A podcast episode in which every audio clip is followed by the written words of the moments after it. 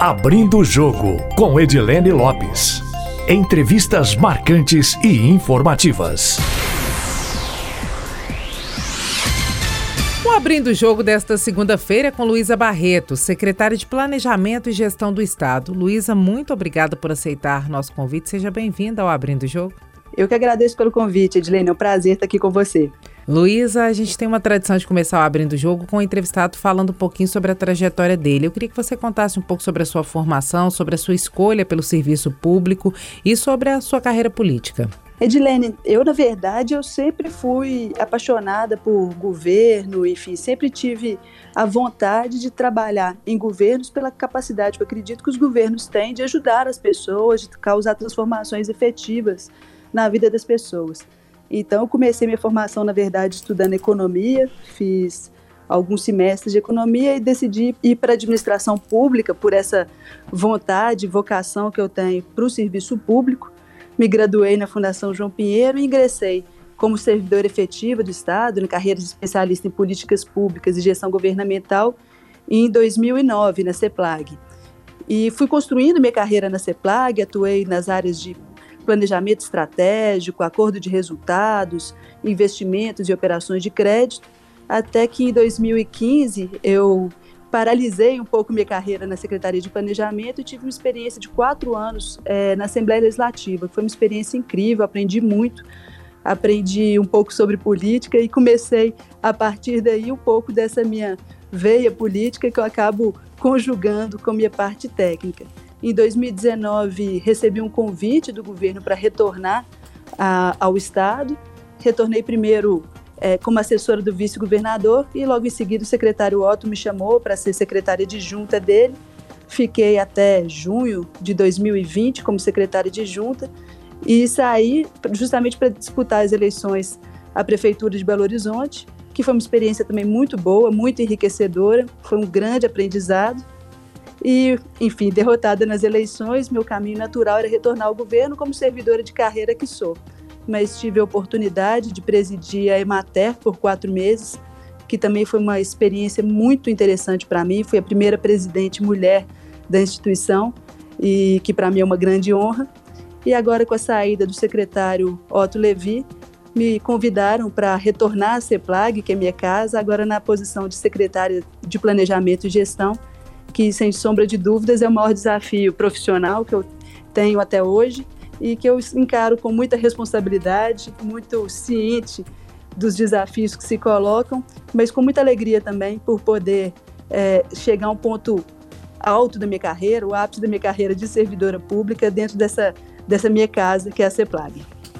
Luísa, quais eram seus planos lá na Emater? Muita gente falou em privatização ou algo parecido e você esperava assumir a pasta de planejamento e gestão, porque não havia previsão da saída do seu Otto, né? Como é que foi de sair de subsecretária e voltar como secretária?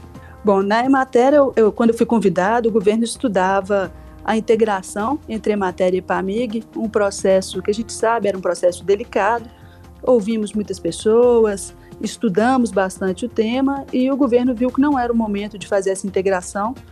E foi uma experiência interessante, porque eu fui para lá não apenas para fazer essa integração, mas para fazer, na verdade, um projeto de modernização e fortalecimento da empresa, que em quatro meses, é claro, eu não consegui concluir esse projeto, mas lancei as bases de um projeto que hoje se chama Fortalece Emater, que foi muito bem recebido pelo corpo funcional e que realmente acredito que vai mudar a empresa, trazer uma empresa cada vez mais dinâmica e melhor para os produtores rurais.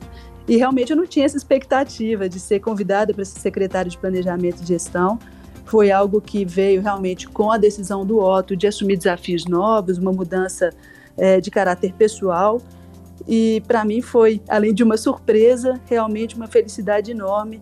É, é um cargo que eu imaginava que um dia eu pudesse vir a ocupar, mas não tinha essa perspectiva em curto prazo. E para mim realmente é uma grande honra poder hoje ser secretária de Planejamento e Gestão. Luísa, como é que estão hoje as finanças do Estado em relação ao que estava no começo do governo, nesse momento? Como é que está a arrecadação? Como é que está o fluxo de caixa? Qual é a situação do caixa do governo do Estado nesse momento? Edilene, a situação das finanças é, do governo de Minas é crítica. A gente tem né, uma melhoria gradual. Entramos em 2019 com um cenário extremamente adverso e aos poucos o governo vem organizando seu fluxo de caixa, organizando suas contas e uma demonstração disso é a Lei de Diretrizes Orçamentárias. Estamos enviando agora o projeto da LDO 2022, que traz uma redução da nossa projeção de déficit. Se nesse ano de 2021 o déficit projetado é da ordem de 16 bilhões, para 2022 a gente projeta um déficit da ordem de 12 bilhões, uma melhora de 23%, que demonstra muito do esforço do governo em ampliar suas receitas, reduzir também suas despesas e essas melhorias graduais que têm resultado né, numa melhor escala de pagamento para os servidores, mas ainda há um longo caminho pela frente. O governo tem trabalhado com muita responsabilidade nessa questão, mas é um assunto cuja superação definitiva depende ainda né, da gente conseguir mudanças mais estruturais. O regime de recuperação fiscal, por exemplo, que está sendo discutido é, junto à Assembleia, é uma delas. Então, eu vejo o Estado com uma situação ainda muito delicada, felizmente melhor do que a que tínhamos em 2019, quando assumimos, mas o trabalho pela frente ainda é longo e há muito a que ser feito. Tem alguma perspectiva de pagamento do salário do servidor em parcela única? Isso não vai acontecer esse ano? Isso depende do quê? Infelizmente, a gente hoje não consegue cravar uma data para o pagamento em parcela única. Eu tenho dito que essa é a minha principal meta dentro da CEPLAG, conseguir regularizar os salários, conseguir fazer os pagamentos em parcela única até o quinto dia útil, porque é algo que o servidor merece. O servidor estadual ele trabalha arduamente, entrega resultados e nossa vontade, o nosso desejo é conseguir fazer isso. Mas para isso a gente realmente precisa de um fluxo de caixa mais constante que nos dê a segurança de fazer esse pagamento é, todo quinto dia útil e, mais do que isso, honrando também os demais compromissos do governo, junto aos municípios, junto a seus fornecedores. É, é uma conta que não é simples de fechar, né? a gente tem melhorias graduais. Quando chegamos, o governo pagava o salário em até três parcelas, com datas muito incertas. Hoje a gente faz o pagamento em duas parcelas, sem nenhum atraso frente às datas que são programadas e conseguimos também melhorar muito a escala de pagamento de 13º salário. O 13º salário de 2018 foi pago ao longo de todo o ano de 2019. Já o de 2020 conseguimos pagar 67% dele ainda no ano de 2020, em dezembro, e quitamos todo o restante até abril do ano de 2021, o que demonstra essa melhoria do fluxo de caixa, da previsibilidade de pagamentos. Mas cravar essa data ainda do pagamento em parcela única, infelizmente, é difícil, mas é uma meta que a gente persegue todos os dias. Dá para falar do que depende? Se é aumento de arrecadação, se é de fato a privatização da Codemig, como dizia no ano passado, no ano passado o secretário-geral Matheus Simões? Bom, o, o, o segredo para resolver realmente é ampliar as receitas, reduzir as despesas. A gente tem feito uma redução contínua de despesas, com melhoria nos nossos contratos, centralização de compras, fizemos uma reforma administrativa em 2019 ainda, que vai trazer no tempo do governo uma economia de 900 milhões de reais e trabalhamos também na ampliação de receitas, na atração de investimentos que permitem ao governo uma arrecadação maior de impostos. Agora, um volume maior de receita, uma entrada significativa de recursos livres, ajudaria muito o governo a resolver essa questão de forma mais célere. Então, a, a privatização da Codemiga é um desses caminhos que pode permitir um ingresso grande de recursos e, e uma regularização mais rápida do, dos pagamentos. Como é que está a execução do orçamento desse ano e qual é a previsão para o orçamento de 2022? Bom, esse ano a gente tem feito a execução conforme o programado. É, felizmente, o Estado não tem tido uma piora na arrecadação por conta do contexto econômico. Né? A gente, embora tenha uma redução da atividade econômica em boa medida por conta da pandemia, é, algumas outras questões acabam compensando isso, como a alta do dólar, a alta dos combustíveis, vezes que o Estado arrecada muito ICMS de combustível, isso tem equilibrado entre perdas e ganhos. Nós não temos hoje uma piora do nosso cenário fiscal por conta da pandemia. Então, o nosso cenário para 2021 ainda permanece a nossa perspectiva de déficit de 16 bilhões que esperamos que com as ações desse ano a gente ainda consiga reverter isso, reduzir um pouco esse déficit. E já essa melhora que eu coloquei para 2022, com a perspectiva de um déficit de 12 bilhões, uma redução de 23%. E essa redução se deve principalmente a quê? Aos dois fatores básicos, tanto a melhoria de receitas quanto a redução de despesas. A gente tem tido realmente uma redução de despesas contínua. A gente vê agora, por exemplo, com a reforma da Previdência, a nossa, o nosso déficit previdenciário não cresce mais na velocidade que vinha crescendo. A gente ainda tem até um aumento marginal, mas a gente conseguiu, em boa medida, controlar essa despesa, que é uma despesa que vinha crescendo em ritmo muito alto. E temos também as perspectivas de melhora de arrecadação, que trazem essa, essas nossas contas mais perto um pouco do equilíbrio. Como é que vem a LDO? Já tem perspectiva? Ela está chegando agora na Assembleia Legislativa? Quais são os detalhes do texto e quais são as diferenças em relação à LDO do ano passado? A gente está no processo de envio dessa LDO e realmente ela chega com esse cenário fiscal. A gente usa para a LDO os índices fiscais que são os colocados pela Lei de Diretrizes Orçamentárias Nacionais, então não há uma grande mudança em termos de índices, isso já vem dentro do que é esperado mesmo, mas o principal é que a nossa receita, a nossa perspectiva de receita para o ano de 2022, ela cresce mais do que a nossa despesa. Então a gente tem a despesa ainda crescente, mas crescendo num ritmo menor do que o ritmo da, da receita, e essa é a principal novidade para o ano que vem, essa melhoria do cenário. Isso tem a ver só com a diminuição da despesa relacionada à reforma da Previdência ou há um aumento de receita, de arrecadação, alguma receita extra que esse ano não entrou, por exemplo? A gente tem algumas receitas extras para o próximo ano. É, já está considerado, por exemplo, algum ingresso de receita em torno do acordo da Vale, que está em consonância com a perspectiva do projeto de lei de suplementação orçamentária enviada para a Assembleia. A gente tem uma melhoria, e esse é o ponto mais importante, uma melhoria da arrecadação de impostos e da perspectiva da receita de impostos é positiva.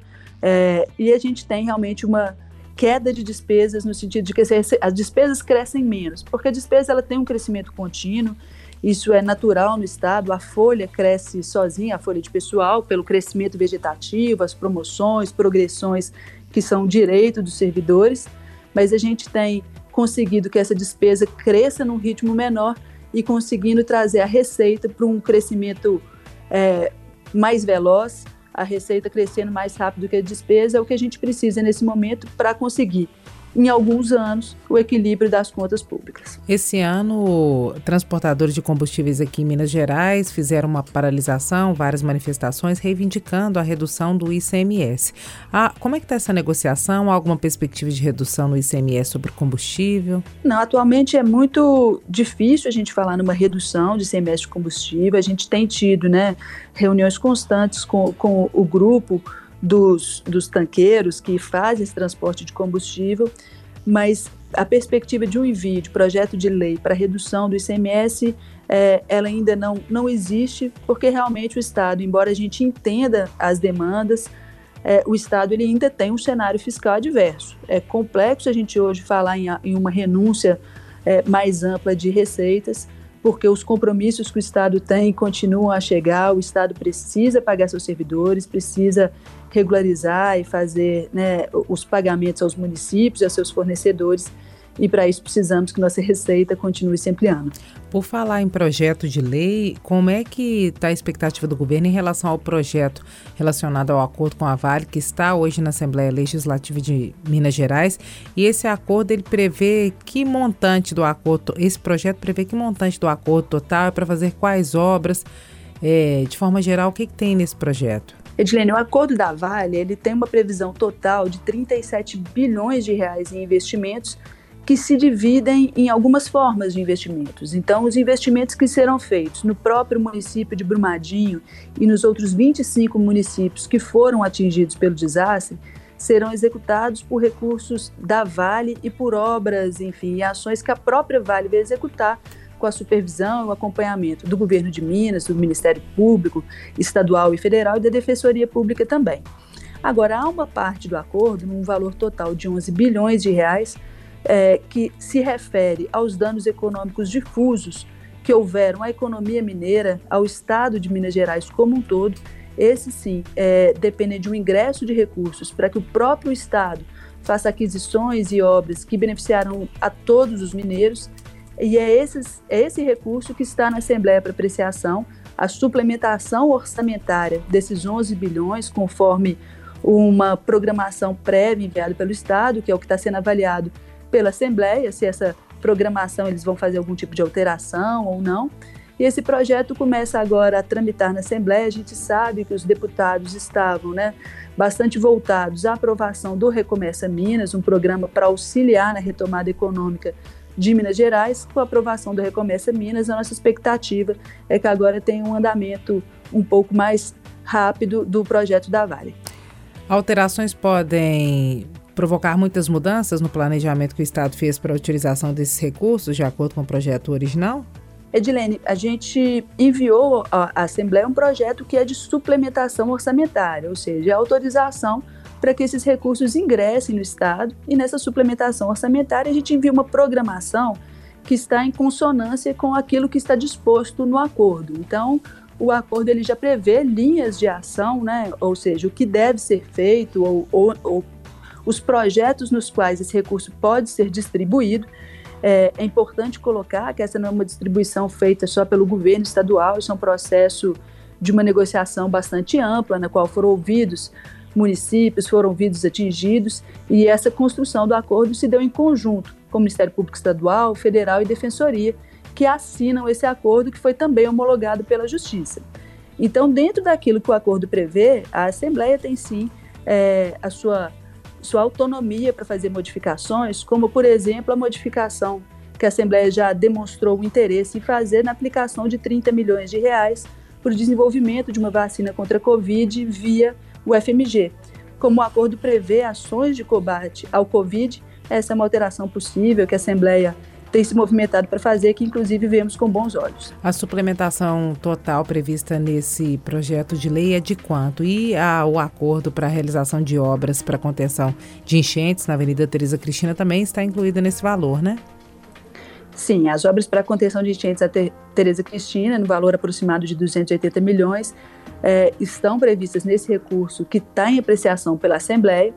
O valor total de suplementação ao longo de quatro anos são de 11 bilhões, que prevê, entre outras obras, além dessa de contenção de enchentes, o Rodoanel, obras nos hospitais regionais em várias regiões do estado. Então, estamos falando das obras dos hospitais regionais de Divinópolis, Sete Lagoas, Teófilo Otoni, Conselheiro Lafayette Juiz de Fora, equipamentos para as polícias, reforma de escolas, enfim, são diversas ações que permitirão realmente um novo momento em Minas Gerais, obras em todo o estado, é, entregas efetivas para a população mineira.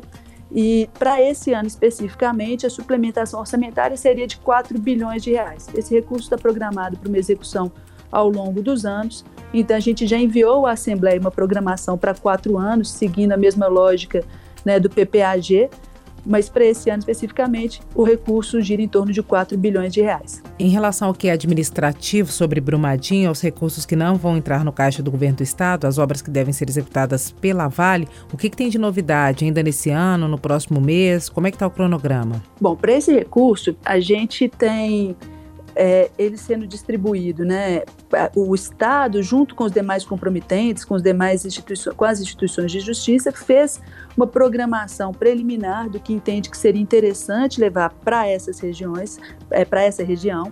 E agora a gente está no momento de recepção de outras propostas por parte das prefeituras e de outros atores que entendem né, que outras demandas devam ser é, alocadas com esse recurso para que a gente possa, a partir da recepção dessas demandas, fazer uma discussão com audiências públicas, escuta os atingidos e a definição final da aplicação desse recurso vem do Conselho de Compromitentes, ou seja, dos representantes dessas quatro instituições que são signatárias desse acordo, que vão definir o que deve ser feito é, com o recurso a partir da escuta de todos esses atores.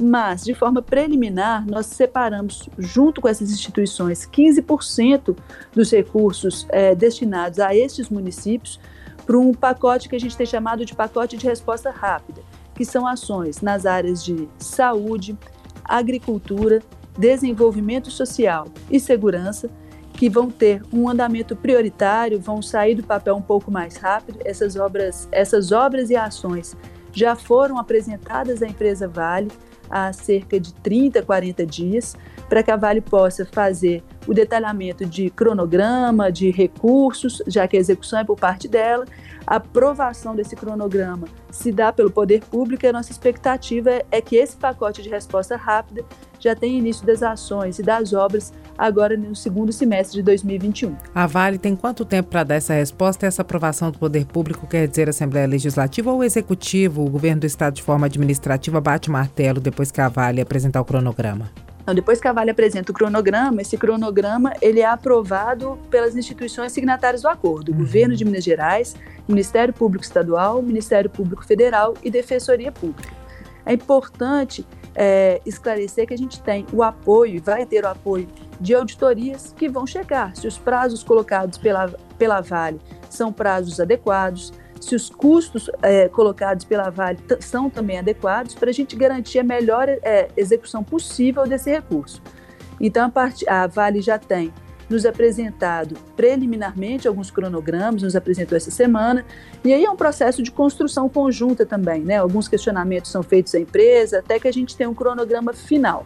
O cronograma final que é apresentado e validado, ele serve então como uma baliza, porque qualquer atraso frente a esse cronograma e seja multas diárias, e aí não é uma multa diária em torno do todo, né? Cada projeto que tiver atraso, ele seja multas diárias, a empresa tem que se comprometer com os cronogramas. Então, nesse momento, essas, essas quatro instituições, Governo de Minas, Ministérios Públicos e Defensoria, estão em discussão com a Vale acerca do, dos cronogramas que ela tem construído. Luísa, só para ficar mais palpável para o pessoal em casa ter noção do que pode começar a ser feito a partir do segundo semestre, tem alguma obra específica que é muito demandada, algo que a população esteja esperando mais que você possa listar? Tem, tem várias ações importantíssimas. Eu queria ressaltar nesse momento, a gente vive uma crise sanitária sabemos da importância de reforçar o sistema de saúde dos municípios. Nós temos previsto nesse momento a reforma, de, a reforma e construção de unidades básicas de saúde nesses municípios de unidades de pronto atendimento.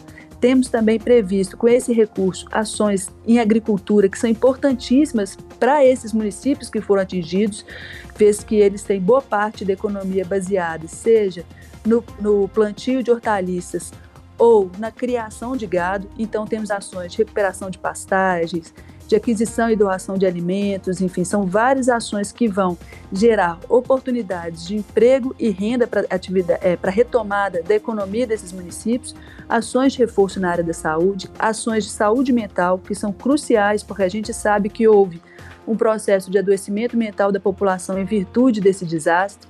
Temos ações é, de desenvolvimento social e assistência social, com reforço de todos os equipamentos de assistência social nesses municípios além também da construção de batalhão é, de corpo de bombeiros no município de Brumadinho. Isso tudo deve começar já a partir do segundo semestre. Exatamente. A gente tem trabalhado com esse pacote de respostas rápidas porque a gente sabe que a população atingida merece que essas obras e essas ações sejam executadas o quanto antes para que elas comecem a sentir e ver os benefícios que a gente pretende que sejam levados pela assinatura desse termo de reparação.